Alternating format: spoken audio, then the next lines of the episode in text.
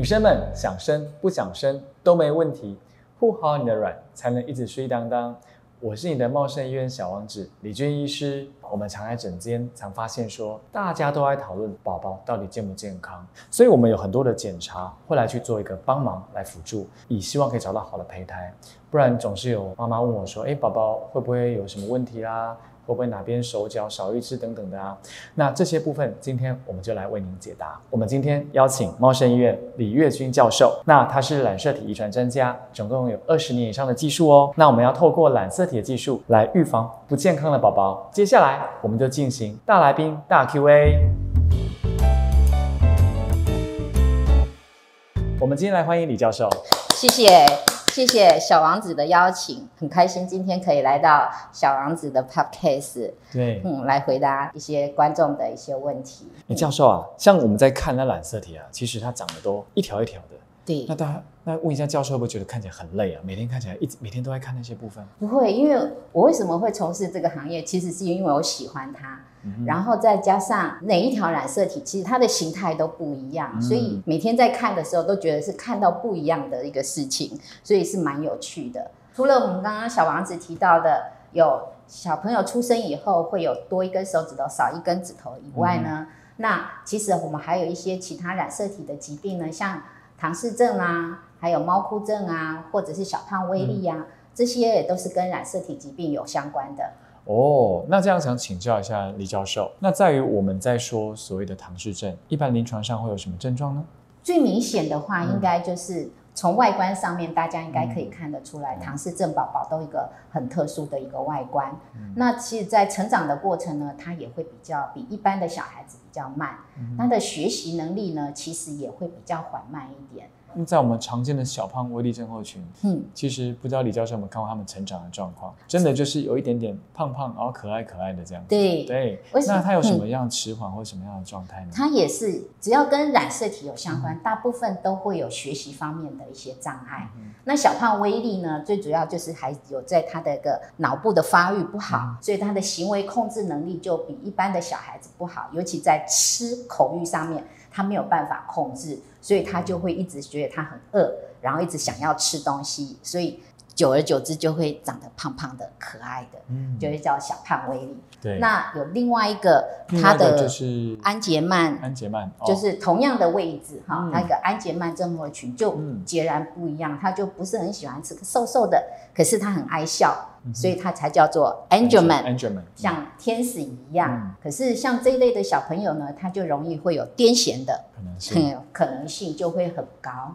对。那其实我们刚才在讲的这些都是染色体异常所造成的。对。但其实还有一个蛮重要的东西叫微小片段缺失的部分，比较常见叫 Djog 新症。对对。那想问一下，有如果患到这样的疾病，宝宝会有什么状况呢？他其实，在心脏方面的发育就不好。那通常在胎儿时期的时候，妇产科医生在做超音波心超的时候，就看到，应该会看得出来。那时候就要确定说，哎，他只是单纯的心脏方面的疾病，还是因为这个 d o g 是微小片段缺失所造成的，所以就会需要再进一步做这个方面的一个检验。因为如果只是真的是微小片段缺失，他的学习一样会有障碍。所以大家要知道，染色体检查真的很重要。那李教授，我们有什么样的检查可以检查出这些染色体的异常呢？那我们就以及怀孕的过程当中来讲的话，在最早的时候，在从第十周就可以开始抽母血做的 NIPT，它里面可以检测到就是部分染色体的数目异常，还有就是部分的微小片段的一个缺失。那他们做的这些检查呢，通常都是属于涵盖，就是发生率比较高的。嗯。那再来到了第十六周的时候，我们可以做的就是羊膜穿刺。那羊膜穿刺里面就抽出来的羊水涵盖到两种的检验，一个是在显微镜下面看到的这些染色体，那可以全部看到四十六条染色体它的数目，还有它的结构上面的一个异常。那还有另外一种呢，是属于晶片的。那晶片呢，最主要是要针对微小片段的缺失。那目前在市面上面，这些晶片的检查可大概可以检查三百多种的这种微小的缺失。啊，所以有这些检查，我们就可以在孕期让各位妈妈怀得更顺利哦。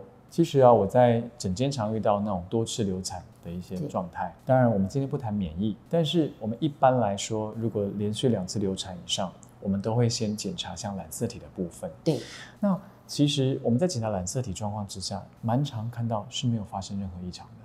所以会不会有一些像是基因带源的问题？像最近我们有一些就是呃在怀孕之前做了一些检查，叫嗯 CGT 嘛，嗯哼那我们知道说它有带所谓的隐性基因的部分问题。对。那所以这个状况之下，一定要靠这样的检验方式才有办法检查出来吗？对，如果是嗯牵扯到属于单基因的话，嗯可能就必须做所谓现在市面上有所谓的就是带因者的基因，基因对对带带因者的基因筛检，那最主要是在筛检爸爸跟妈妈。嗯，那筛检出来如果有带因的话，那可能胎儿才需要再进一步做特定的那个基因的检检查。对嗯，所以其实啊，如果说有一些这样的症状，那可能会提前，我建议要先做个检测哦。那那边有看过一些像是比较特殊的案例吗？有我们在临床上面，我们会有看到一些像二十一号两条二十一号染色体是粘在一起的爸爸妈妈，像这种案例，那这种案例就没办法做胚胎筛检了吗？呃，一般来讲，嗯。他们生只要有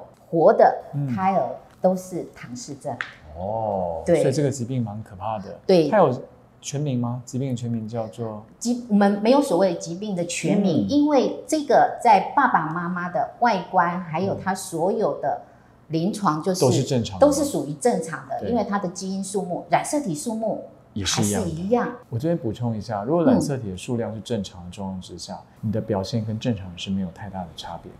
嗯，那李教授讲的就是像这样的问题，父母亲双方看的都是正常的，但是却生下唐氏症，而且又很年轻。像那样的特殊案例，当然只能借精或借卵了。对。那所以其实，在茂盛医院，我们这边有丰富的卵子库，而且我们的捐卵天使都做过严格的一些检查跟筛检。可不可以请李教授跟我们分享一下，我们在做所谓的捐卵天使，他们捐出来卵子有做哪些检查呢？好，就我所知道，还有我自己实验室部门会接到的，就是会做他们的血液的染色体的一个检查，最主要就是要避免像我们刚刚讲的有两条二十一号，就是看起来都是正常人，可是实际上它的染色体呢是结构是有异常的，那这样子的它的怀孕率呢也会不好，甚至它的胚胎也容易会有异常。对，那除了这个呢，我们还会外送去做一些就是国人比较常见的单基因的疾病的异常，像易碎 X 染色体、脊髓性的肌肉萎缩症，还有地中海贫血。所以茂盛的卵子库做了非常非常多详细的对检查，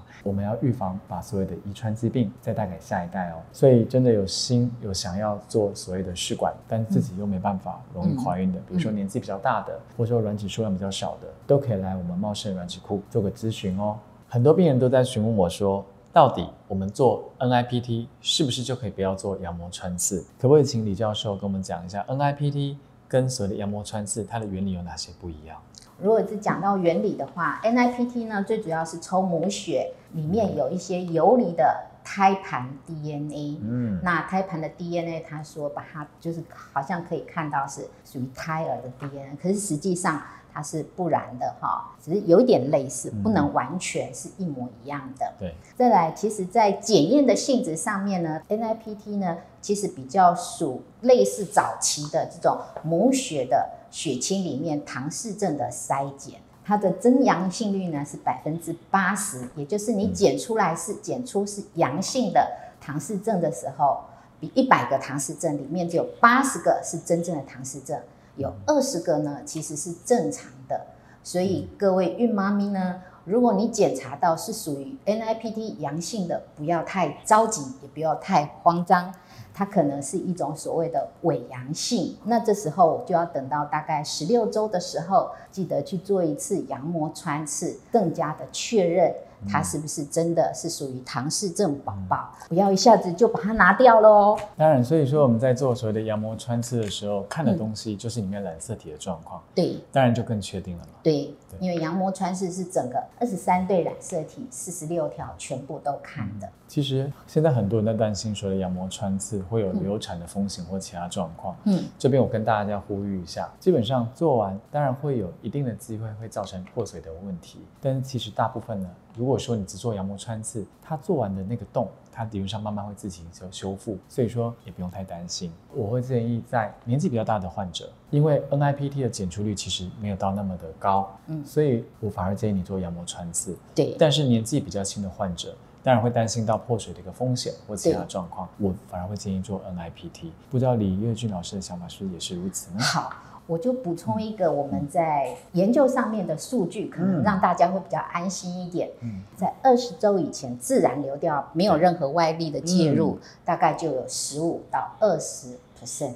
对，那这个几率是不是比羊膜穿刺的几率还要高呢？所以本来我们检查就是在二十周前，对所以有时候你因为羊膜穿刺流产掉，搞不好不是因为这个羊膜穿刺，是胎儿嗯本身它就有问题，它就自己自然流产掉的。对，对，因为有研究有显示，这些自然流产掉的呢，有只有百分之五十是跟染色体异常有关系，有百分之五十呢还是不晓得原因的。而且现在其实都医疗都算蛮进步的了，尤其在茂盛医院，我们在做羊膜穿刺的时候，因为担心所谓的感染的风险，所以在茂盛医院做羊膜穿刺都会在手术房做，这是比较特殊的地方。哦，对，所以说，也呼吁大家，如果要做羊膜穿刺的时候，也要注意避免感染的问题哦。其实我们有植入有更多的像是所谓的镶嵌体的胚胎，嗯。哦，镶嵌体胚胎就是在染色体有部分异常嘛，对，对。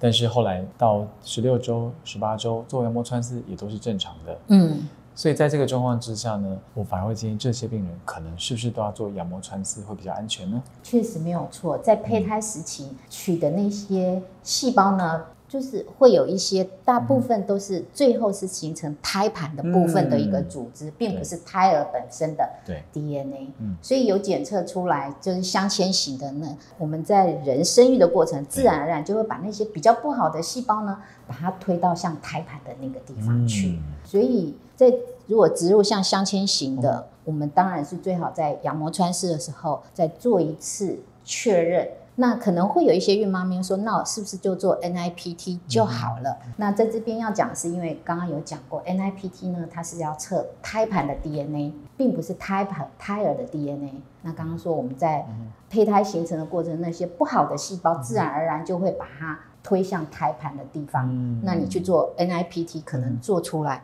也是属于异常的。所以其实如果是做像植入的嗯诶试管疗程的孕妈咪呢，其实是建议你们是做羊膜穿刺然刺后是做一个诊断。嗯。嗯，那透过李教授专业又懂的解说，更能理解染色体检测重要性哦。那现在出生健康宝宝不用再靠运气了，那医疗科技可以帮助你哦。我们这边收到很多粉丝寄来的私讯，那都是在担心生不出健康的宝宝到底该怎么办。那我们挑了四个问题，邀请李教授来一起解答哦。我们来进行粉丝问答福利社。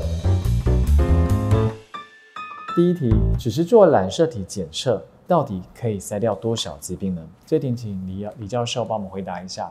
我们在做所谓的羊膜穿刺，还有做所谓的染色体的筛检，像 NIPS，、嗯大概可以筛掉多少的疾病呢？如果我们就是以染色体来讲，像唐氏症，嗯还有十三号染色体多一条，八号染色体多一条的，再来像性染色体比较像透纳氏症，就是少了一条性染色体是只有一条 X。那再来一个像克林菲尔特症候群，它是性染色体是三个有 X X Y，嗯这些比较大的都可以筛减掉。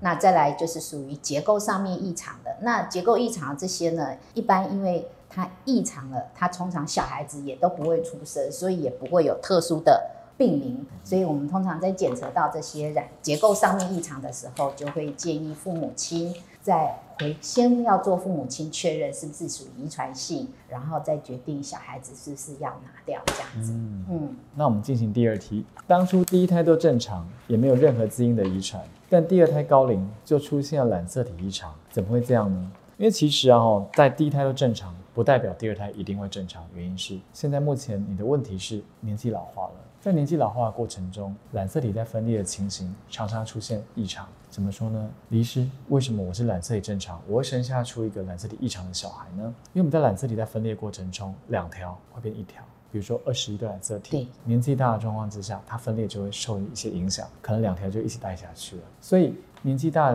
部分造成染色体异常是还蛮常见的，所以鼓励有些高龄产妇一定要记得做染色体的筛检哦。其实这是跟女生高龄的部分，嗯通常是跟女女生。生比较对关系，因为我们女生的卵子在出生的时候就已经决定了。嗯。那那一颗卵子，看它在我们体内，如果待了四十年，它才跑出来，嗯，所以它待很久，所以它在分裂上面就会容易出现问题。所以这边也考虑到，说有些人要很晚才生小孩，可以考虑是不是来先冻卵。对，就是你可以提早把你的卵子保留在比较早期的状态哦。对，那第三题，那我们夫妻双方染色体都有异常，是否就不能自然生下健康的宝宝呢？确实，如果双方染色体都有异常的话，是可以生下健康宝宝，可是几率非常非常的低。